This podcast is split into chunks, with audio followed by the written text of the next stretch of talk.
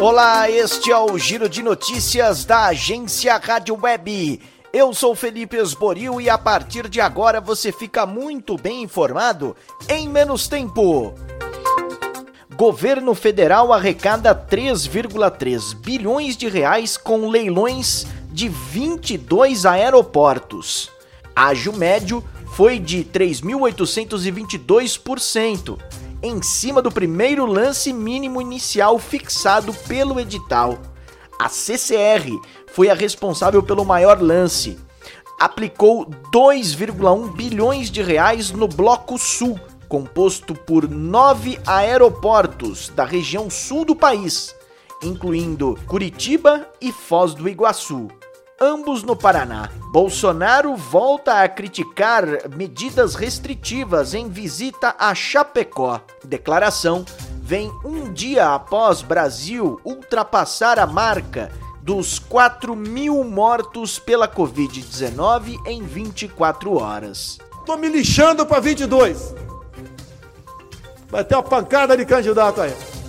Seria muito mais fácil a gente ficar quieto, se acomodar não tocar nesse assunto, ou atender, como alguns querem que da minha parte, que eu posso fazer, um lockdown nacional. Não vai ter lockdown nacional. Estudo aponta que auxílio emergencial não cobre valor da cesta básica. Daniel Fagundes. A nova rodada do auxílio emergencial do governo federal começou a ser paga nesta semana. O benefício terá parcelas de 150 a 375 reais, dependendo da família, e deve atender mais de 45 milhões de brasileiros. A socióloga do Diese, Adriana Marcolino, afirma que com esses valores, o país possivelmente terá um aumento da pobreza e da fome. A gente fez uma conta no Diese e com auxílio de 250 reais por mês, uma família pode gastar R$ 8,33 centavos por dia em alimentos. Significa que uma família vai ter que dividir um bife para toda a família entre a refeição do almoço e do jantar. Pandemia agravou desigualdades e violação de direitos no país.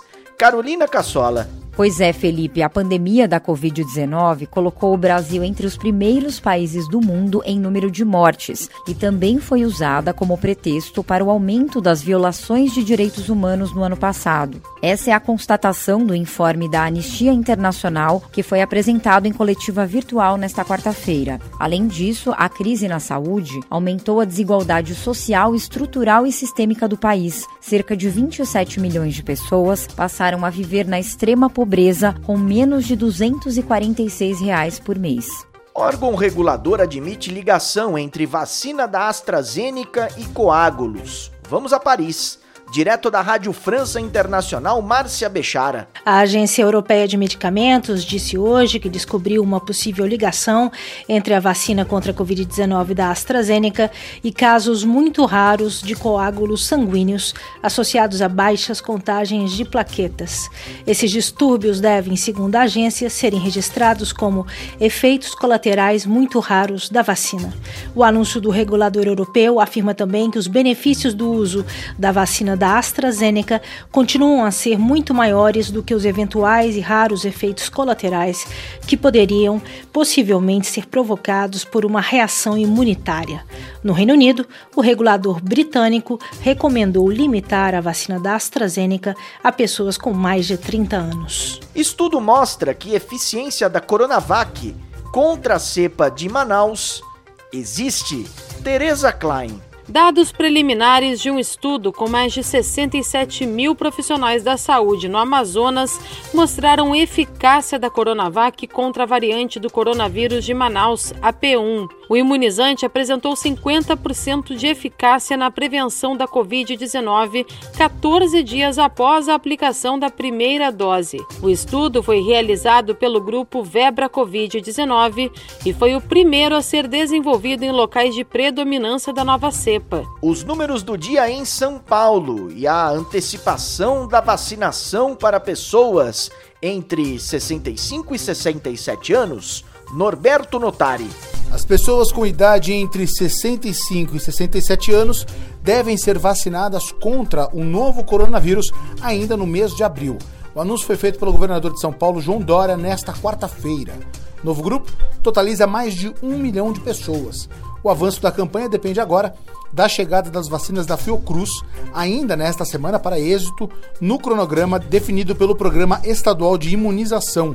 O objetivo é iniciar a vacinação de pessoas de 67 anos no próximo dia 14. Quem tem 65 anos pode começar a vacinação no dia 21.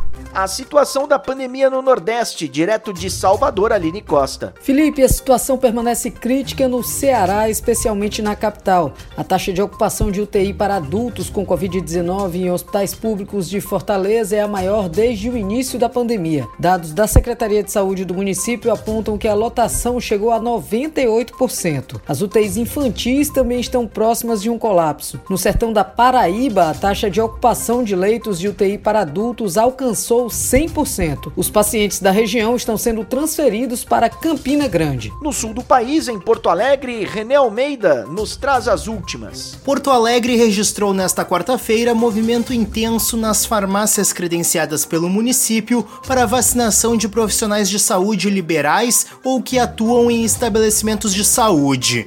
O estado de Santa Catarina registrou o maior número de mortes diárias por Covid-19 na terça-feira. Foram 226 novos óbitos pela doença. Em Curitiba, a prefeitura decidiu prorrogar a suspensão das aulas presenciais nas escolas públicas por tempo indeterminado. Direto do norte do país, em Belém, no Pará, Edir Gaia. O Pará atingiu as 10.880 mortes por complicações de Covid, com 428.880 casos confirmados da doença, a média de 30 mortos por dia no período de pouco mais de um ano. Pará tem 76% de ocupação dos leitos clínicos e 84% das UTIs, segundo a Secretaria de Saúde do Estado. Em Brasília, Janaína Oliveira e o Centro-Oeste. O Centro-Oeste tem situação tensa, principalmente no Distrito Federal e Mato Grosso do Sul. No DF, segundo a Secretaria de Saúde local, ao menos 350 pessoas aguardam por uma vaga em UTI a Defensoria Pública entrou na Justiça e pede que os hospitais militares recebam esses pacientes. Em Mato Grosso do Sul, a taxa de ocupação de leitos públicos de UTI é de 102%. Notícia boa mesmo vem do Mato Grosso. Apesar do estado sofrer com UTIs quase que lotadas, o governo local divulgou que três municípios não registraram mortes por Covid-19 desde o início da pandemia. Novo Santo Antônio, Santa Cruz do Xingu e Araguainha. Ponto final nesta edição do Giro de Notícias. Amanhã eu volto com mais informação em menos tempo. Até lá!